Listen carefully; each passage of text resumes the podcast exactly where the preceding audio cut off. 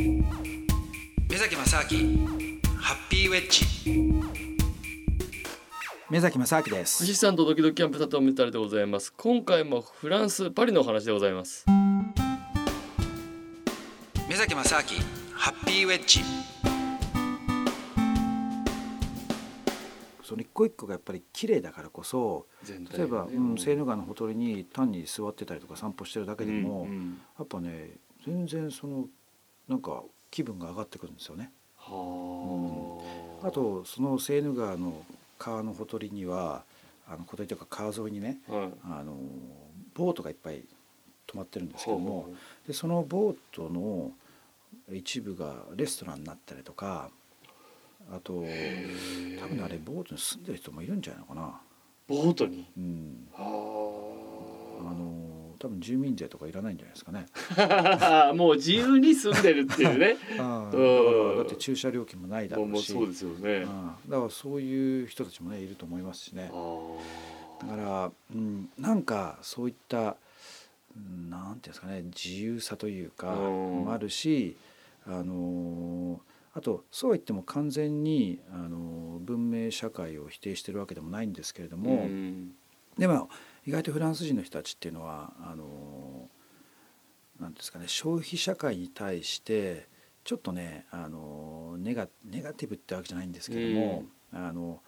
まあフランスとか、まあ、スペインとかラテン系の人たちがどちらかと多いんですけれども、あのお金がなんか汚いっていうような感覚ってやっぱあるんですよ。まあ、これはあのキリスト教のカトリックの影響があるんですけれどもアングロサクソンのねあのイギリスとかとちょっと違うんですけどねだからあまりに拝金主義的なことが嫌いなんですよ。ただだからといって別にそのお店とかねそういうことをねないかっていうとそういうわけじゃないんですけどもあんまりその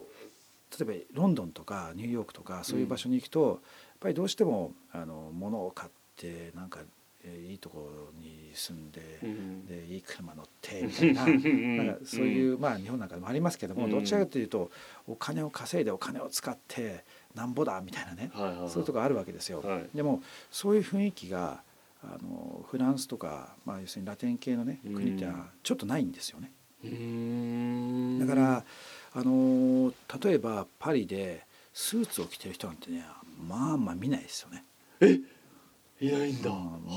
あんまり見たことない。まあ場所に行けばあるのいるのかもしれないですけども、はいはい、あんまり見たことないですし、うん、だけどロンドンとか行くともう大体ねなんか地下鉄とかその辺とか歩いてると、はいはいそのスーツ着たねおっさんたちがあの FT のあのフィナンシャル・タイムズってあの、はいね、オレンオレンジ色の新聞をねわーとか読んでたりとかっていうイメージなんですよ。まあ、僕はロンドンはね1年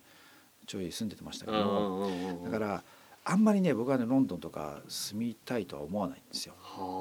なんかどうしてもその金融的なもののイメージが残ってるし、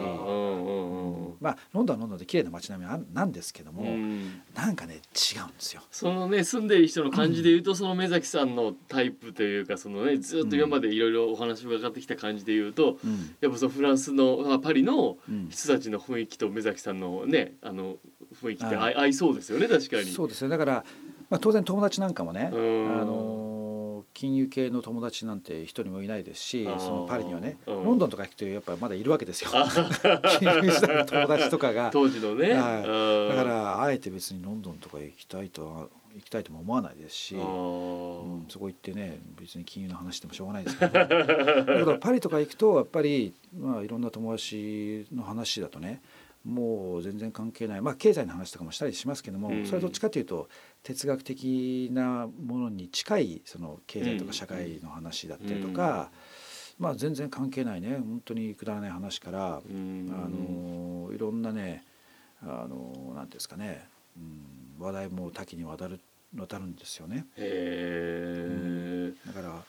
まあねそういった意味では、うん、何度言ってもやっぱいいなと思っちゃいますよね。えー、なんかその観光地で、うんはい、特にそういう雰囲気のところで、まあ、いろんなかん、うん、国から観光客が来るわけじゃないですか。はい、なんかわかんないけど、現地の人ってこの観光客がなんかこう来るのをだから嫌がってたりしないのかなっていうかそのいろんな人が来て人がもうごちゃごちゃするわけじゃないですか。はいはいはい、でなんかなんか人多いなみたいな感じになったりしてないんですか？それはねあると思いますよ。だから例えばねえーと、シャンゼリゼ、ね、はい、なんてもうね本当に有名なね、うん、踊りがあるわけですよ。えー、まあ、要するに表参道のでかい版みたいな感じですよ。表参道はあれ絶対シャンゼリゼをパクったんじゃないかと思うんですけどでもあれ表参道本当にもっと幅広くしてもっと長くしたとこなんですよね。で、そこの先っぽに凱旋門がガーンとあるっていうとこなんですけどもそこはねやっぱり一番の観光地でもあるから。もう朝から昼からずっとその多分ね7割8割は観光客じゃないですかね。でいろんなブランドのお店が立ち並んでたりとかするんですけども。でそこにやっぱりものすごい老舗の昔からのあのすごく有名な、あのレストランとかが立ち並んでるわけですよ。でそういうとこにね、まあ、ちょっとお茶とかしに入ったりするとまああの店員の態度とかね、まあ、悪いっすよね、はい、めちゃくちゃ悪いっすよ、はい、で僕ねあんまりねあのお店なんか頭きてなんとかってあんまりやんないんだけども、うん、今回はねさすがにね頭きてあ。のお前態度悪いから出るわっつって。お店出ましたよ。目崎さんがそこまで言うのはちょっと珍しいそうなんですよね、うん、でただねこれねそのまああの現地の人に言わせるとやっぱ現地の人たちも「いや本当あいつら態度悪いんだよ」とかって言ってあ現地の人も言うぐらいのね、うん、だからねこれね結構よくある話であの、パリとか行くとね、うん、その人種差別をされたとかそういうねアジア系だからなんとかだっていうふうに経験をしたっていう人いるんですけども、僕はねこれね間違えだと思ってるんですよ。でそうじゃなくて、結局ね誰にでもね態度悪いんですよ あ。あもう人を選んでるとか、ね、選んでる関係ないんですよ。もうね客を客だと思ってないから。だからまあ思ってないわけじゃない。客客なんだけど、日本人的な感覚のお客さんっていうのとはちょっと違うんですよ。基本的にもうひどいと。でだけども結局ねそのあんまりそういったことに慣れてない日本人が行くとなんか西洋の人たちにその人種差別をされてるんじゃないかっていうふうに思うとね、うん、そしたらなんかあアジア人だから蔑視されたんだっていうふうに思っちゃうんですよ。だこれね実はあのよくねある話で結構そのなんだろうな例えば黒人のね人たちなんかも、うん、あのなんかでねやっぱりなんか昔その空港でちょっとまあ友達になった黒人がいてでちょっと話した時あったんですけども、やっぱ彼の発言の中でどっかでねいやそれって俺は黒人だからそうしてるんだろうみたいな、うん、やっぱ思っちゃうわけですよ。だから同じことやっていても結局もともとその、うん、ななんか抱えてる人たちっていうのはそれを理由としてその自分をまあ要するに被害者みたいにする方が簡単だし正当化しやすいんですよ。うん、だから当然ねやっぱり世界には人種差別してる人はいますし、うん、日本人だってねまあある意味人種差別してる人たちたくさんいるわけですよ、うん、たくさんっていうかまあ一部の人たちはいるんですよ、うん、だからといってじゃあ外国人が日本に来てね一部のその人たちを見て、いや人種差別されたから日本人は人種差別者だっていう言い方っておかしいじゃないですか、うん。うん、そうですね、でもそれを同じことを日本人はやろうとするわけですよ。パリに行って、ね、そう。あるその店員のね、アホな人に扱いを受けたからといっていやだからフランス人はだけじゃなくてやっぱりヨーロッパ人はとかいや白人は差別主義者だ みたいなね。あもうどんどんそうそういう話ってでも意外とありがちなんですよ。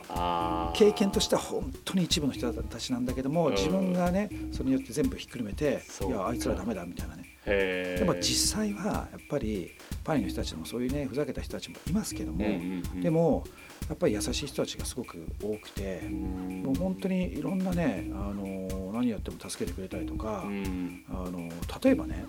あれですよ。今回その、まあ、子供と一緒に行ったんですけども、はい、夜になんか10時11時ぐらいなんかもう大騒ぎして泣いてたから、外出るとか言い出して、あと思って、出るってないや出てこの続きはまた来週です。